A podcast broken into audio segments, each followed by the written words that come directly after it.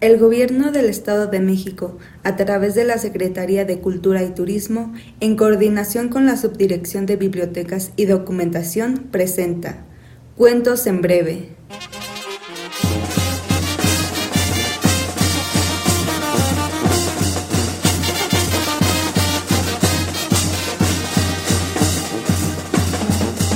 Así es, amigos. Las tradiciones son la raíz y el sustento del espíritu, el cobijo del alma. Miren, miren.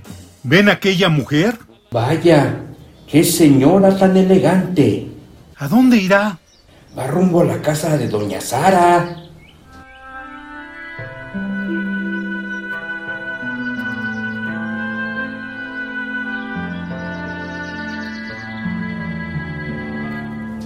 Sí, esa linda anciana que está muy sola. Ya casi nadie la visita y eso hace que se sienta muy triste. Su única distracción es el cuidado que tiene por sus plantas, sus rosas, alcatraces y girasoles. Todas las mañanas, con mucho esmero, las riega, les acomoda la tierra y les quita las hojas que ya están secas. En su cocina, donde ha pasado tantos momentos felices, la acompaña un viejo reloj de pared que con su tic-tac, tic-tac, tic-tac, le recuerda la monotonía de su soledad. Pero esta mañana es diferente, porque este día espera a alguien sentada en una silla de la cocina. Espera. Sara escucha que tocan a la puerta. Es ella, gracias a Dios, ya está aquí. Sara se dirige a abrir y ahí, frente a ella, está una mujer elegantemente vestida con un hermoso atuendo negro de satín, la cual le dice, Buenos días, Sara. Ya estoy aquí. Adelante, pase. Nada más me cambio los zapatos y nos vamos. Ambas llegan a la cocina. Siéntese un momento, por favor. ¿Le puedo ofrecer un té? Sí. ¿Qué más da? ¿Cinco minutos más o cinco minutos menos? Un olor al té de manzanilla impregna el lugar. Mientras lo beben, entra por la ventana de la cocina un gato. La mujer de negro exclama. ¡Qué hermoso gato! Y es blanco. Es una gatita y se llama Chloe. Todos los días viene a saludarme y es muy juguetona. ¿Quiere ver cómo juega? Por supuesto que sí. ¿Qué más da cinco minutos más? Enseguida, doña Sara saca una bola de estambre y empieza a jugar tanto con la gatita Chloe como con la mujer de negro. Están tan entretenidas que no se dan cuenta que entra una niña que lleva un plato y una libreta. Cuando la mujer elegantemente vestida la ve, dice, Pero qué bonita niña, Sara. ¿Es su nieta? Es Rosita, la hija de mi vecina, y olvidé que hoy precisamente le voy a dar la receta de cómo se hacen los polvorones con sabor a naranja. Pero ya no tengo tiempo. ¿Pero por qué no? Adelante. ¿Qué más da cinco minutos más? Al escuchar esto, doña Sara apresuradamente se pone su delantal, enciende el fogón y el horno de piedra, ese horno artesanal que le había construido su difunto esposo años atrás.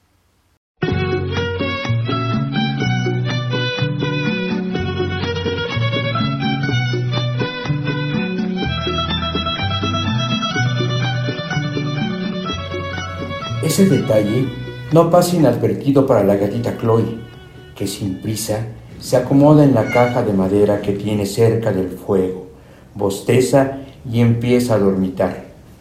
Así, en muy poco tiempo, doña Sara ya tenía sobre la mesa todos los ingredientes para preparar los polvorones. Mira, Rosita, harina, mantequilla, huevo, azúcar, un poco de leche y extracto con sabor a naranja. Debemos mezclarlos muy bien. Rosita apunta en su libreta la cantidad de cada uno de los ingredientes. Muy bien, no pierdas detalle. Con el tiempo serás una experta. Rosita con duda pregunta, ¿y si se me queman? ¿Si me quedan duros o se desbaratan? ¿Y si me quedan crudos? Claro que sí, te quedarán muy ricos. Y si no, los haces de nuevo, mi niña. Tal vez no te queden a la primera ni a la segunda, pero lo importante es seguir intentándolo. De eso se trata la vida, de no darte por vencida, de seguir intentándolo hasta que salgan las cosas. Al escuchar esto, la mujer de negro piensa que esa viejecita, que está a punto de partir, aún tiene la paciencia, el amor y la generosidad de compartir su sabiduría, en especial la receta de los polvorones con sabor a naranja. Pues déjame decirte, pequeña, que estos polvorones son parte de sus tradiciones. Y cada vez que hay una festividad, la abuelita Sara los cocina y los regala a la gente que va caminando por las calles del pueblo. Cuando se empiezan a cocer los polvorones, un exquisito olor a naranja invade toda la cocina, escapando por la ventana. Justo en ese momento pasa don Abor y su nieto Pedro, que al percibir este suculento aroma se acercan más a la ventana para poder disfrutarlo.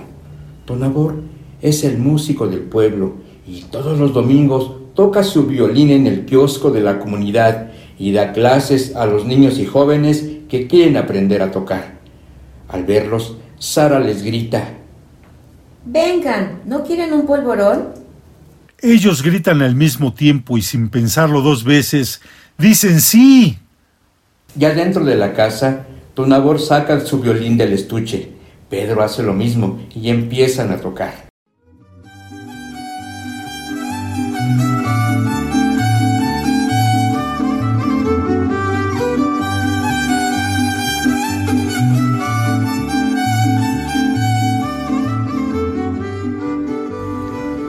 Escuchar la música, doña Sara toma de la mano a la mujer elegantemente vestida y a Rosita, haciendo un círculo, empiezan a bailar. Al escuchar el alboroto, la gente del pueblo se asoma por las ventanas para ver qué está sucediendo. Doña Sara les dice que pasen, sin voltear a ver a la mujer de negro, que únicamente se encoge de hombros y dice, Que son cinco minutos más.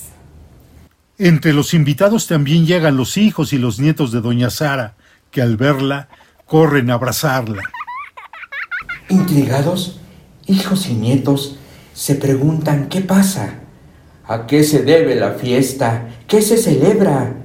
Y Sarita, con una amable y gran sonrisa, les dice, La vida, solo celebramos la vida.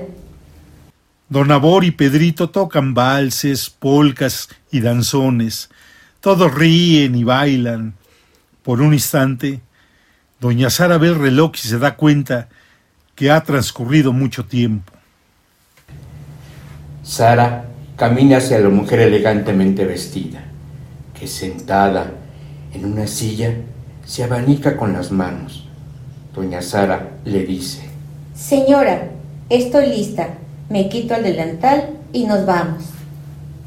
La mujer de negro se levanta, la mira a los ojos, le pone la mano en el hombro y le dice, No, todavía no. Tienes muchos polvorones que hornear, muchos consejos que dar y muchos abrazos que recibir. Los ojos de doña Sara se llenan de lágrimas. La mujer de negro, extrañada, le pregunta, ¿Por qué lloras? Si ya te dije que no te vas a ir conmigo. No lloro de tristeza, lloro de alegría. También de alegría se llora. Ambas se despiden. La mujer de negro se dispone a salir de la casa, mientras doña Sara dice, Amigos, amigos, no se vayan, por favor. Esperen cinco minutos mientras Rosita y yo preparamos más polvorones. Ya afuera, la mujer elegantemente vestida camina muy despacio por la calle empedrada del pueblo. Cae la noche. Pero ese día la muerte también será generosa. No se llevará a nadie. Ese día la muerte le dará la vida. Cinco minutos más.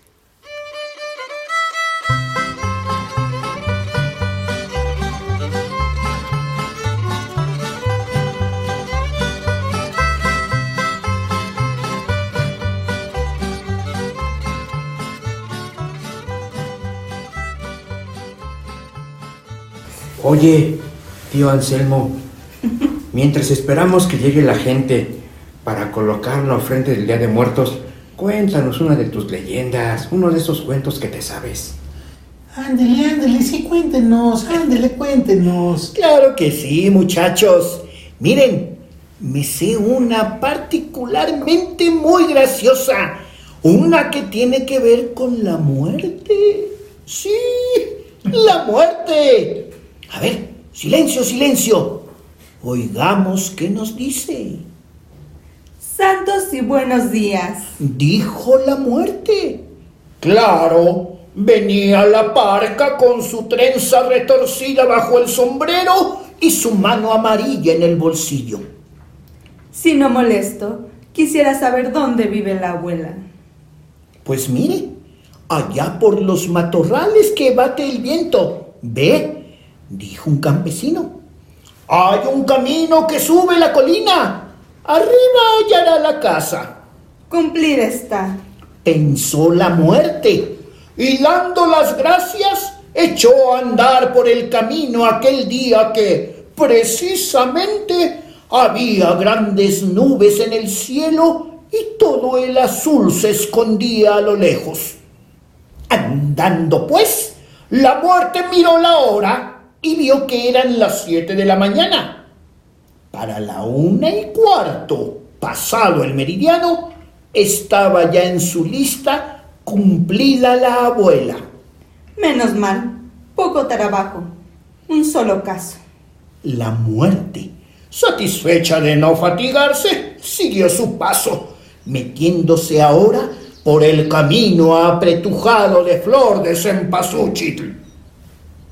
Efectivamente, el último día de octubre despide ya la tibieza de los vientos eufóricos y el frescor estridente de aquella infinitud de verdes destellos que ahora han palidecido para dar paso al melancólico temblor de hojas ocres y naranjas que desprendiéndose de la sequedad del ramaje de los árboles, descienden en un lento vaivén y alfombran los caminos de nostalgia. ¿Y qué hacer? ¿Estaba la muerte de paso por aquí, sin ser su reino? Así pues, echó a andar la muerte por el camino hasta llegar a casa de la abuela. Por favor, con la abuelita. Dijo a Dulona la muerte. La abuela salió temprano. Contestó el nieto, un poco temeroso, aunque la parca seguía con su trenza bajo el sombrero y la mano en el bolsillo. ¿Y a qué hora regresa? ¿Quién lo sabe? Depende de los quehaceres. Por el campo anda trabajando. Y la muerte se mordió el labio. No era para menos seguir dando vueltas por tanto mundo bonito y ajeno. ¿Puedo esperarla aquí? Quien viene aquí tiene su casa, pero puede que ella no regrese hasta el anochecer. No, mejor voy a buscarla. ¿Y dónde pudiera encontrarla ahora? De madrugada salió a ordeñar. Seguramente estará en la milpa cosechando. ¿Y dónde está la milpa? Eh, sígala cerca y luego verá el campo seco detrás. Gracias. Dijo secamente la muerte y echó a andar de nuevo. Miró el extenso campo ceñido de girasoles y de miles de mariposas monarca.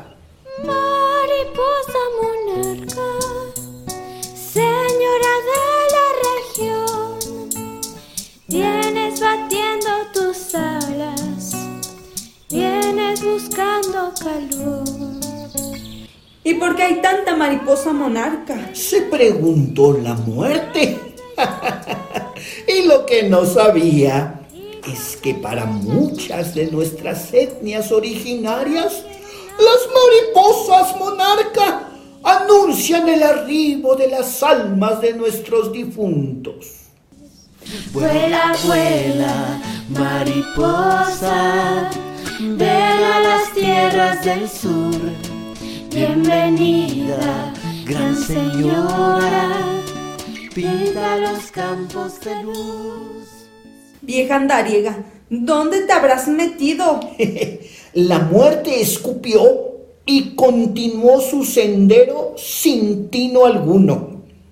Una hora después de tener la trenza ardida bajo el sombrero y la nariz repugnada de tanto olor a hierba seca, la muerte se topó con un caminante. Señor, ¿pudiera usted decirme dónde está la abuela por estos campos? Tiene usted suerte. Media hora lleva en la casa de los González. Está el niño enfermo y ella fue a sobarle la barriga.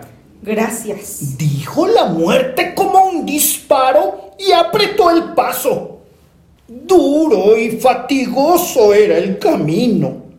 Además, ahora tenía que hacerlo sobre un nuevo terreno árido y sin barbechar.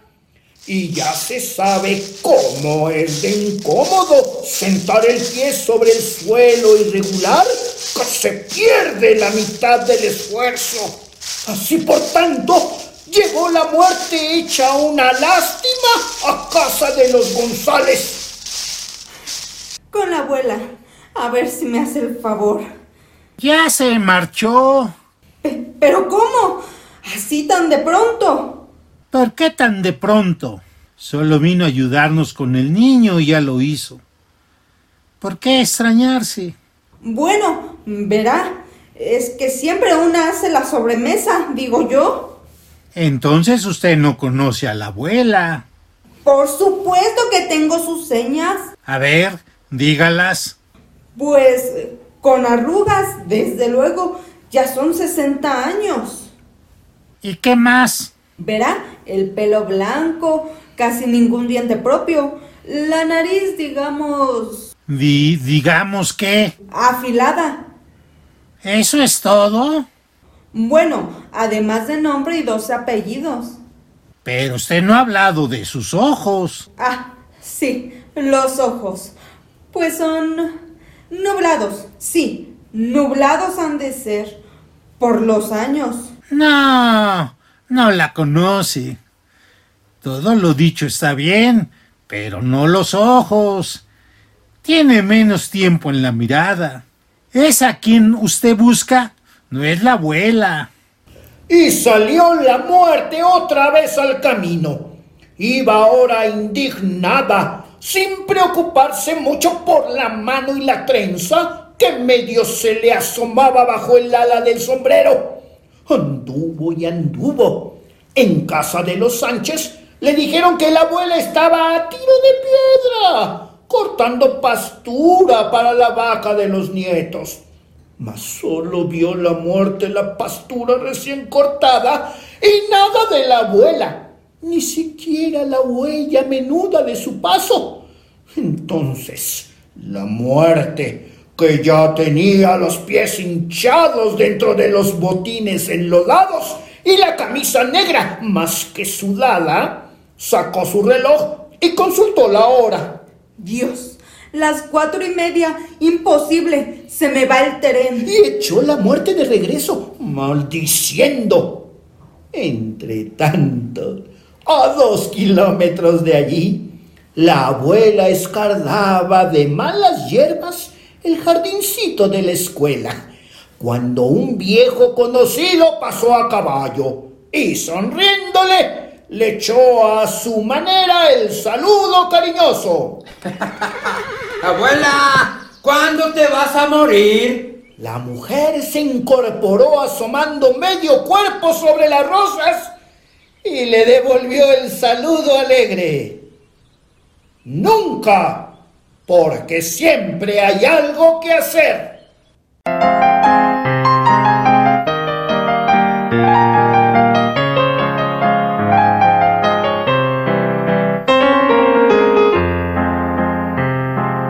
En esta ocasión escuchamos cinco minutos y unos polvorones Adaptación del texto original por Stephanie Servant e Irene Bonacina. Y además, ustedes escucharon La abuela y la muerte. Adaptación de Francisca y la muerte, un cuento de Onelio Cardoso. El Gobierno del Estado de México, a través de la Secretaría de Cultura y Turismo, en coordinación con la Subdirección de Bibliotecas y Documentación, presentó Cuentos en Breve. Elenco invitado por orden de aparición. Samuel Pérez Ortega, Pablo Chang, Aline Cortés Guzmán, Hilda Escalona Pichardo. Edición, Irwin Chang. Dirección, Víctor Escalona. Producción, Departamento de Fomento a la Lectura.